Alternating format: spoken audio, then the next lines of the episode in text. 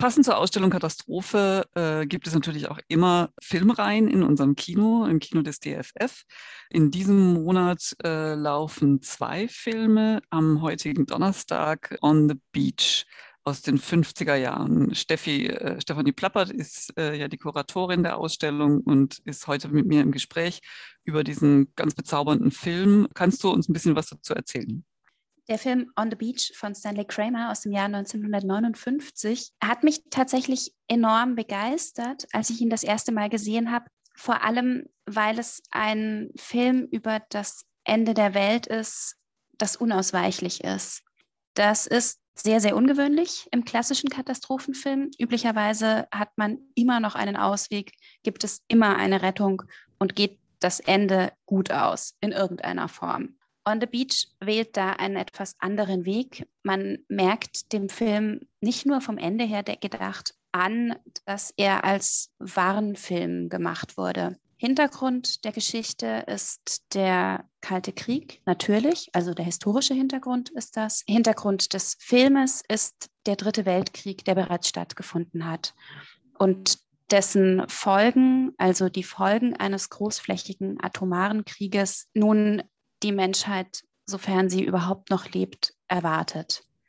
Der Film spielt in Australien, was der südlichste Kontinent der Erde ist und innerhalb der Filmhandlung auch derjenige, der als letzter von der Strahlenwolke, die sich von Norden ausbreitet, erfasst werden wird.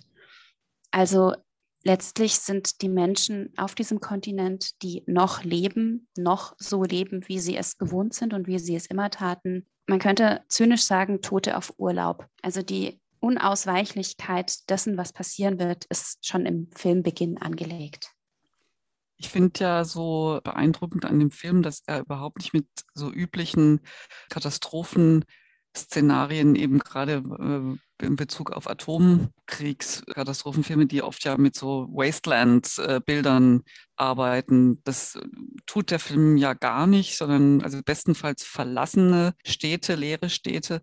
Aber trotzdem ist er so wahnsinnig eindringlich und die Endlichkeit des Lebens und diese bedrückende, ja, das, das Ende naht, äh, das ist trotzdem sehr, sehr berührend, finde ich, und kommt einem sehr nah. Ja, du sprichst da tatsächlich ein herausragendes Stilmerkmal dieses Films an. Er hält sich grundsätzlich ziemlich zurück. Also er kommt vollkommen ohne Spezialeffekte aus. Auch das sehr ungewöhnlich im Zusammenhang mit Katastrophenfilmen. Er wurde beispielsweise auch abseits der großen Filmstudios in Australien gedreht, in Melbourne, wo überhaupt erst die entsprechenden Einrichtungen geschaffen werden mussten. Und er musste auf vielerlei Ebenen Ausweichmöglichkeiten suchen. Beispielsweise wollte die US Army den Film nicht unterstützen. Ein zentraler Handlungsmoment ist aber ein atomares U-Boot, das sozusagen als letzter Bote aus der kriegszerstörten Welt in Australien vor Anker geht.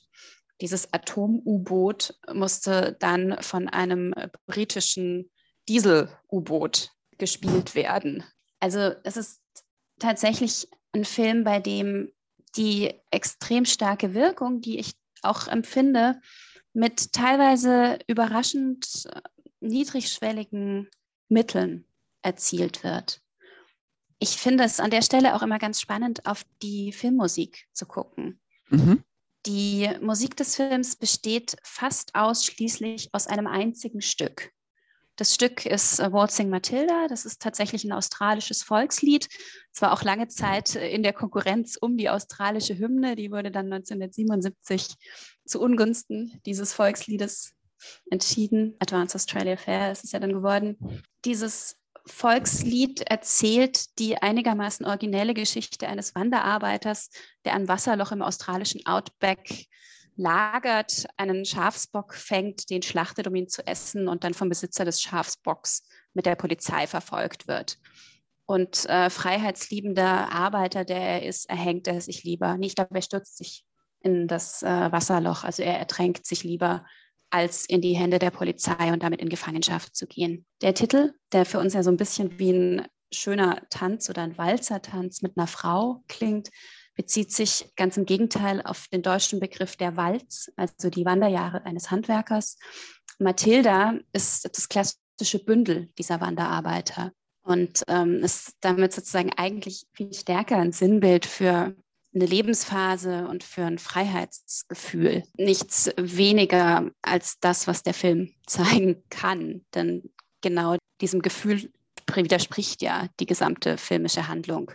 Das Lied jedenfalls wird einfach immer wieder neu arrangiert. Das klingt mal wehmütig, mal dramatisch, mal zärtlich und äh, begleitet uns durch den gesamten Film. Der Arrangeur, der dafür verantwortlich ist, ähm, hat tatsächlich damals auch eine Oscar-Nominierung bekommen.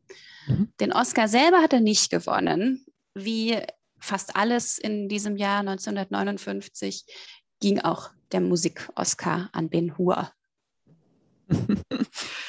Interessant und ebenfalls sehr berührend an dem Film ist ja die Liebesgeschichte, die natürlich den Film auch sehr stark prägt, die aber überhaupt nicht kitschig ist. Oder, naja, überhaupt nicht, ist vielleicht auch übertrieben, aber, aber nicht, nicht so kitschig, wie, äh, wie man es auch kennt aus, aus vielen Filmen. Und diese junge Liebe macht es erst so richtig deutlich, was es heißt, dass das Ende naht, oder?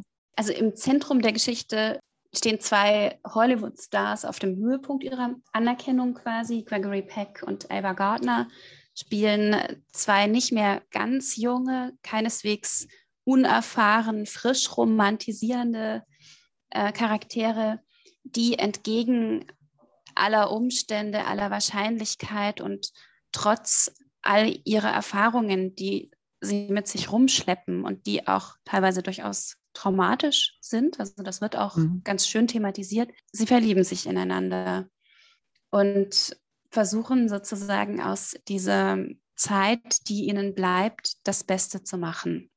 Also neben der Zärtlichkeit, die diese Geschichte mit sich bringt, also dieser berührenden Annäherung zwischen zwei Charakteren, die viel hinter sich haben oder viel durchgemacht haben, also wird meines Erachtens das, was du als unkitschig bezeichnet hast, das wird eben genau dadurch erreicht, dass es kein Happy End gibt, dass diese Geschichte nicht in der klassischen und sie lebten glücklich bis ans Ende ihrer Tage Argumentation laufen kann.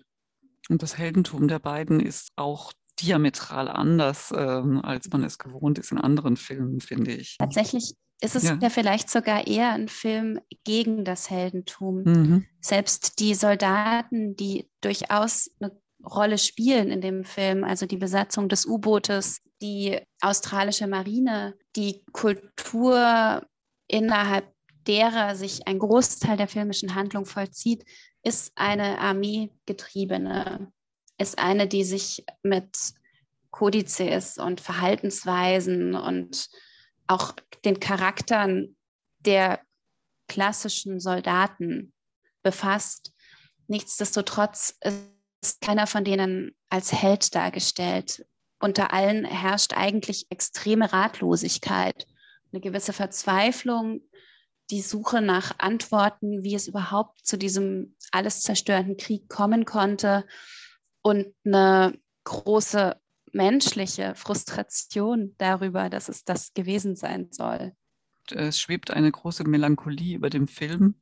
Definitiv. Bei allem, was diesen Film enorm treffsicher und auch schmerzhaft macht in der Wahrnehmung oder im Sehen, ist es einfach ein wahnsinnig schöner Film. Also auch die Elemente, die ich genannt hatte, sind ästhetisch schön, sind akustisch schön und lassen einen nachdenken darüber, was Menschsein ausmacht und welche Chancen wir auch haben, eine gute Zukunft zu schaffen für die Menschheit.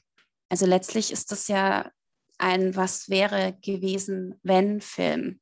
Der ist gedreht auf dem Höhepunkt des Kalten Krieges und beschreibt die Ereignisse, die eingetreten wären, wenn sich die Gegner zu diesem Zeitpunkt nicht am Riemen gerissen hätten.